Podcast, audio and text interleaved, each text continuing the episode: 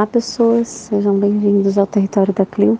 Aqui Rosângela Pereira de Oliveira fazendo a leitura do livro Mulheres que Correm com Lobos, de Clarissa Pinkola Stess.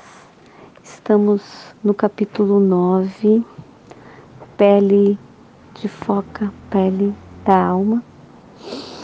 Falaremos hoje sobre a prática da solidão voluntária.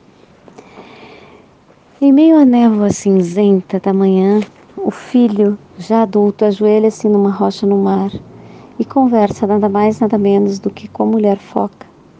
Essa prática diária e intencional da solidão permite que ele se aproxime do lar espiritual de um modo criterioso, não somente ao mergulhar até o lar da alma por períodos mais longos, mas com a mesma importância ao ser capaz de invocar a alma até o mundo das superfícies por períodos muito curtos.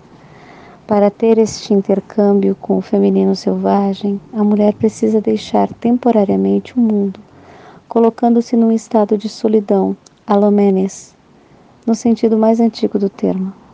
Outrora, a palavra alone, só, era tratada como duas palavras, all, on. Este all, on, estar all, on, significava estar inteiramente em si, em sua unidade, quer essencial, quer temporariamente. É esse exatamente o objetivo da solidão, o de estar inteiramente em si. Ela é a cura para o estado de nervos em frangalhos tão comum às mulheres modernas, aquelas que a faz montar o cavalo e sair devagar cavalgando em todas as direções, como diz o velho ditado. A solidão não é uma ausência de energia ou de ação, como acreditam algumas pessoas, mas é sim um tesouro de provisões selvagens a nós transmitidas a partir da alma. Nos tempos antigos, a solidão voluntária era tanto paliativa quanto preventiva. Ela era usada para curar a fadiga e para evitar o cansaço ela era também usada como um oráculo, como um meio de se escutar o self interior, a fim de procurar os conselhos e orientação que de outra forma seriam impossíveis de ouvir no burburinho do dia a dia. As mulheres dos tempos antigos, assim como as mulheres aborígenes modernas, reservavam um local sagrado para essa indagação e comunhão, pois durante esse período a mulher está muito mais próxima do autoconhecimento do que o normal. A membrana que separa a mente consciente do inconsciente fica então consideravelmente mais fina. Sentimentos, recordações e sensações, que em geral são impedidos de atingir a consciência, chegam ao conhecimento sem nenhuma resistência. Quando a mulher procura a solidão durante esse período, ela tem mais material a examinar. No entanto, nas minhas conversas com as mulheres de tribos das Américas do Norte, Central e do Sul, assim como com descendentes de algumas tribos eslavas, descobri que os lugares das mulheres eram usados a qualquer hora, não apenas durante a menstruação. Descobri ainda que cada mulher muitas vezes tinha seu próprio lugar da mulher, que podia ser uma certa árvore, algum lugar à beira da água, algum aposento, natural criado pela floresta ou pelo deserto, ou alguma gruta oceânica. Minha experiência de análise com mulheres me leva a querer que grande parte do mau humor pré-menstrual da mulher moderna não representa apenas uma síndrome física, mas também pode ser atribuído ao fato de que a mulher se vê frustrada na sua necessidade de reservar tempo suficiente para se revitalizar e se renovar. Sempre rio quando ouço alguém citar alguns dos primeiros antropólogos que afirmavam que as mulheres menstruadas de várias tribos eram consideradas impuras e forçadas a deixar a comunidade até que tivessem terminados. Todas as mulheres sabem que, mesmo que existisse um exílio ritual forçado como esse, cada uma das mulheres, quando é chegada a sua hora, sairia da aldeia triste e cabisbaixa, pelo menos até não estar mais à vista, e de repente sairia saltitante para o caminho, tagarelando o tempo todo. Como na história, se fixarmos uma prática regular da solidão voluntária, estaremos propiciando uma conversa entre nós mesmas e a alma selvagem que se aproxima da terra. Agimos assim não só para estar perto da nossa natureza selvagem profunda, mas como na tradição mística, desde os tempos imemoriais, o objetivo dessa união é o que nós façamos perguntas e de que a alma nos dê conselhos. Como se pode invocar a alma? Há muitas formas, pela meditação, pelos ritmos da corrida, do toque do tambor, do canto, do ato de escrever, da pintura, da composição musical, de ficar parada até mesmo de ideias e disposições de ânimos arrebatadoras. Todos eles são convocações psíquicas que chamam a alma da sua morada até a superfície. Eu, porém, recomendo aqueles métodos que não exijam nenhum acessório, nenhuma localização espiritual e aos quais possamos recorrer com a mesma facilidade num minuto ou num dia. Isso quer dizer que devemos usar a mente para convocar o self da alma. Todo mundo tem pelo menos um estado mental conhecido no qual realiza esse tipo de solidão. Para mim, a solidão é como uma floresta portátil que levo dobrada comigo para onde eu vou e que abro a minha volta quando necessário. Sento-me então aos pés das árvores velhas, enormes da minha infância, e deste ponto privilegiado faço minhas perguntas recebo minhas respostas e depois reduzo novamente o meu bosque ao tamanho de uma carta de amor para a próxima vez. A experiência é imediata, breve ilustrativa. Na realidade, só se precisa de uma coisa para obter a solidão voluntária: a capacidade de eliminar as distrações. A mulher pode aprender a se desligar das outras pessoas, do barulho e da conversa. Não importa que ela esteja no meio de uma controvertida reunião de diretoria não importa que ela esteja se sentindo encurralada por uma casa que precisa ser limpa com uma pá mecânica. Não importa que ela esteja cercada por 80 parentes que brigam, cantam e dançam ao longo de velório de três dias. Se você já foi adolescente, você sabe se desligar. Se você já foi um dia mãe de uma criança de dois anos insone, você sabe como atingir a solidão voluntária. Não é difícil conseguir. Só é difícil lembrar de tentar.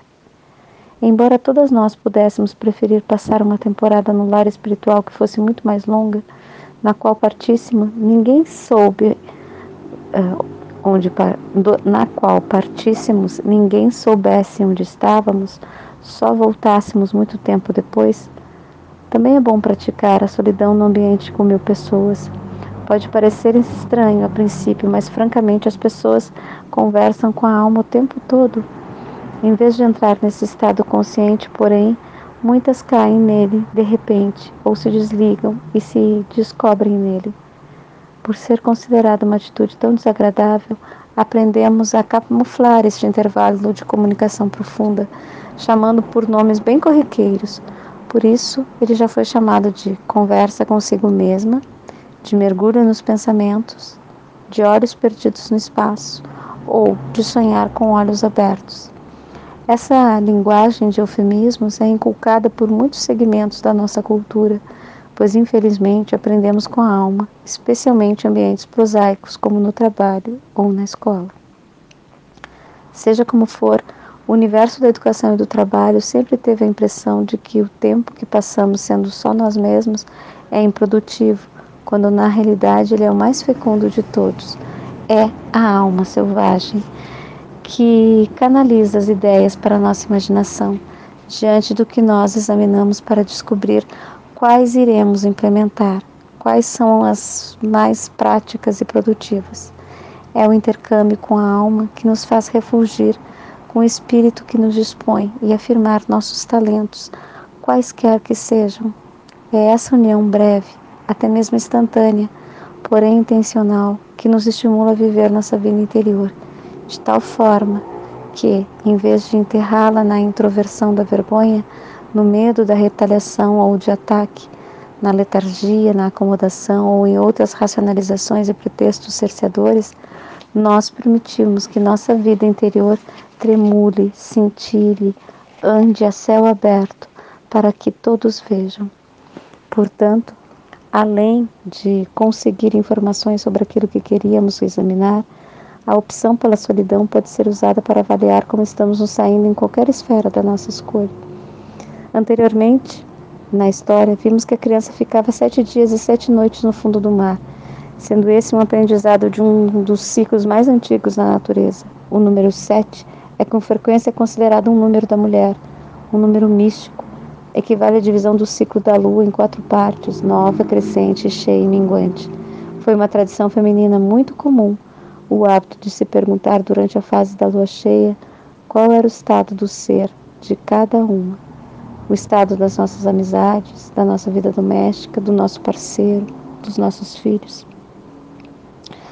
Num tal estado de solidão, podemos atingir assim, pois é neste período que direcionamos todos os aspectos do self para um ponto situado no tempo e pesquisamos, perguntamos, queremos descobrir o que eles, nós, a alma deseja neste exato instante e realizando esse desejo, se possível. Desse modo, fazemos sondagens vitais sobre as nossas condições atuais. Há muitos aspectos da nossa vida que devemos avaliar com constância o, ambiente, o trabalho, a vida criativa, a família, o parceiro, os filhos, mãe e pai, a sexualidade, a vida espiritual e assim por diante. O padrão usado para a avaliação é simples: o que precisa menos, o que precisa mais. Estamos perguntando a partir do self instintivo, não em termos lógicos, não em termos de ego, mas segundo a mulher selvagem. Que trabalho, que acertos, quais aparas ou quais realças precisam ser executados? Será que estamos na trajetória certa, no espírito e na alma? A nossa vida interior está aparecendo? O que está precisando de reforço, de proteção, de lastro ou de peso? O que está precisando ser eliminado, transporto, transposto ou modificado? Após alguma prática, o efeito cumulativo da solidão voluntária começa a agir como um sistema respiratório vital um ritmo natural de acúmulo de conhecimentos, de ajustes mínimos e de eliminação do que não for utilizável inúmeras e repetidas vezes. Ela é não só poderosa, mas pragmática, pois a solidão se situa mais abaixo na cadeia alimentar. Embora ela tenha algum custo no que diz respeito à intenção e à perseverança, ela pode ser obtida em qualquer lugar, a qualquer hora. Com o tempo, você se descobrirá colocando suas próprias questões para a alma às vezes você pode ser apenas uma pergunta, outras vezes pode ser que você não tenha absolutamente nenhuma e que só queira descansar na rocha, perto da alma, respirando junto com ela.